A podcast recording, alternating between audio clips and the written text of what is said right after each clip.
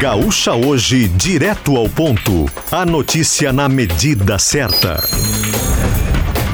Sete horas e a equipe da Rádio Gaúcha mobilizada para compartilhar a sexta-feira com você. Operação da Polícia Civil apreende 50 mil reais em drogas em Alvorada, na região metropolitana. Tiago Bittencourt. A prisão ocorreu após denúncia sobre duas motocicletas e um Fox de cor preta que estavam com seus ocupantes negociando drogas no bairro Jardim Algarve, em Alvorada. A denúncia também relatou que os indivíduos se reuniam todos os dias no mesmo horário para efetuar esse tipo de transação. A Polícia Civil fez uma operação e apreendeu drogas e prendeu dois homens em flagrante. Ao visualizar a negociação sendo feita, foi feita a abordagem e dois tijolos de cocaína foram localizados. Dois homens e uma mulher foram conduzidos para a delegacia, os homens autuados em flagrante, a mulher foi liberada. Segundo o delegado Guilherme Dil, do DENARC, a droga apreendida é avaliada em 50 mil reais. Polícia Federal aponta a existência de indícios de crimes contra a administração pública no episódio das lojas das joias enviadas a Jair Michele Bolsonaro pelo governo da Arábia Saudita. Funcionários do Ministério de Minas e Energia que tentaram entrar ilegalmente com os presentes no Brasil podem ter cometido o delito de descaminho. Também será investigada a possibilidade de advocacia administrativa que é o patrocínio de interesses privados na administração pública pelos servidores do Palácio do Planalto que mobilizaram a estrutura do governo para tentar liberar as joias.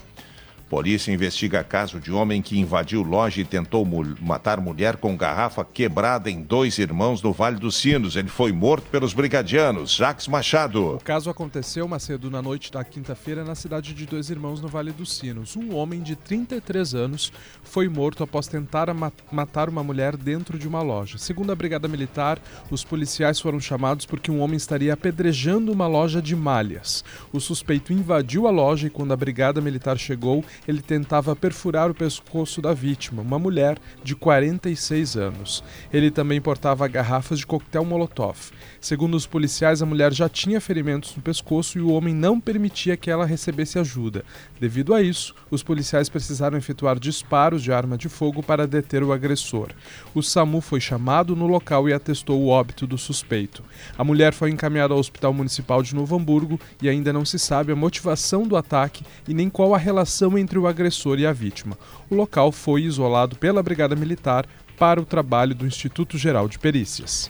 Deputado que fez discurso transfóbico no Dia Internacional da Mulher deve ser punido, mas hipótese de cassação do mandato é improvável, avaliam líderes partidários na Câmara.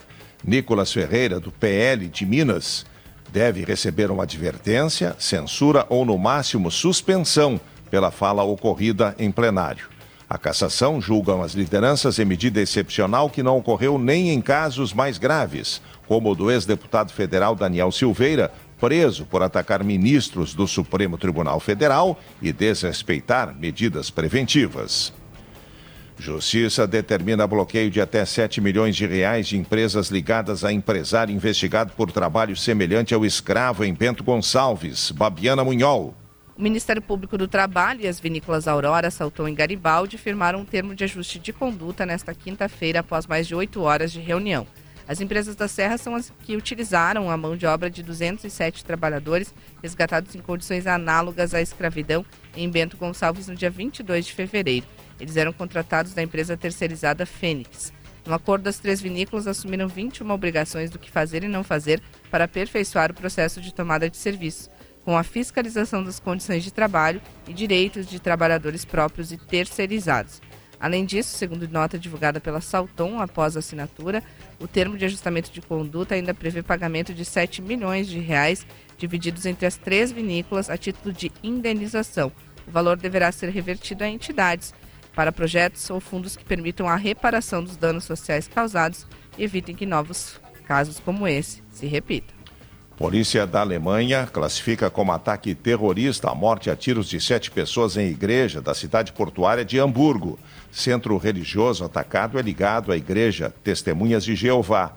Não está claro se o atirador está entre os mortos. Autoridades investigam a eventual participação de outras pessoas nessa, né, nessa chacina.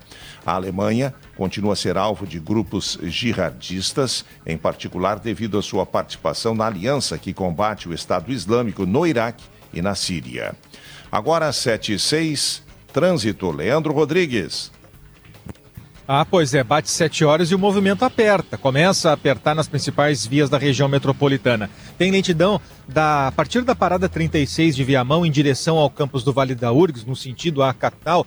Tem uma obra grande que tem numa, naquela junção junto à parada 32 com a Avenida Liberdade Viamão. E ali provoca uma retenção que pega então o motorista desde a parada 36, 35 e vai com lentidão. Tem estreitamento ali. É uma situação que persiste pelo menos até passar a João de Oliveira Remião em direção ao centro da capital. Tem também retenção na descida da Oscar Pereira, ali a partir agora da, da pista aberta, da extensão que é, que é feita pela IPTC, sinalização da via adicional, tende a fluir melhor o motorista que está indo em direção ao centro. Já começa também a ter aquela lentidão, aquela trangueirinha antes da Ponte dos Sinos, para quem está vindo para Porto Alegre pela 116, entre a Charlau e a Ponte dos Sinos tem essa retenção, o fluxo apertou por ali também.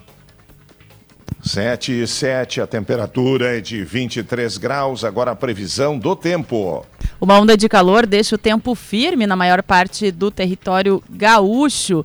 Na região, no noroeste, região central, a chuva deve aparecer na campanha Serra e Litoral Sul também. Já na região metropolitana, o tempo deve ficar firme, com máxima na capital de 33 graus. Para o fim de semana, a previsão também é de tempo firme na maioria das regiões e o destaque vai para o calorão. No sábado, pode chover na campanha e sul do estado.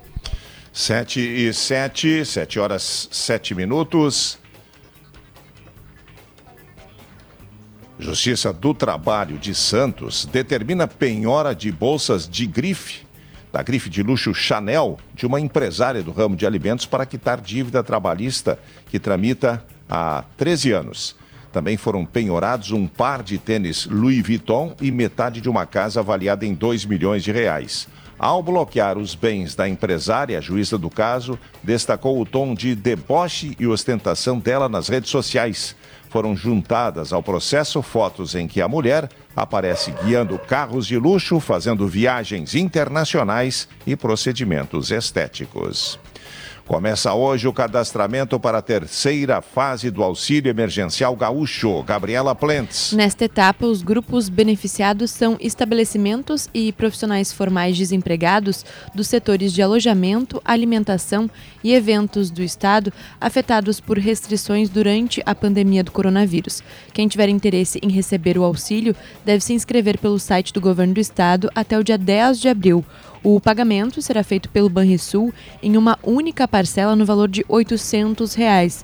Os depósitos serão realizados em conta corrente ou PIX entre 5 de maio até 30 de junho. Farmacêutico é preso por lamber as nádegas de uma cliente antes de aplicar uma injeção nela. Caso aconteceu em uma farmácia de Brasília. Vítima diz que costumava ir no local para aplicação mensal do medicamento, mas que não conhecia o responsável pelo abuso. A polícia investiga o episódio como importunação sexual. E chegamos neste sábado à última rodada da fase classificatória do Gauchão, hein, Marcos Bertoncello? É isso, Macedo. São seis partidas no mesmo horário. Neste sábado, às quatro e meia da tarde, a última rodada da fase classificatória do Gauchão. A definição do último classificado às semifinais, além da definição também dos confrontos dessa próxima etapa e também a definição do rebaixamento. Bom, Caxias, que é o quarto colocado, briga pela última vaga contra o Juventude, que está na quinta colocação. E no Z2, São Luís, Esportivo e Aimoré são três times contra duas vagas de rebaixamento. O Grêmio vai enfrentar o Ipiranga no Colosso da Lagoa e o Inter no Beira Rio recebe o Esportivo. Também teremos São Luís contra o Aimoré no 19 de outubro. No Estádio do Vale tem Novo Hamburgo contra o São José. Juventude contra o Brasil de Pelotas no Jacone e o Avenida recebendo Caxias nos Eucaliptos.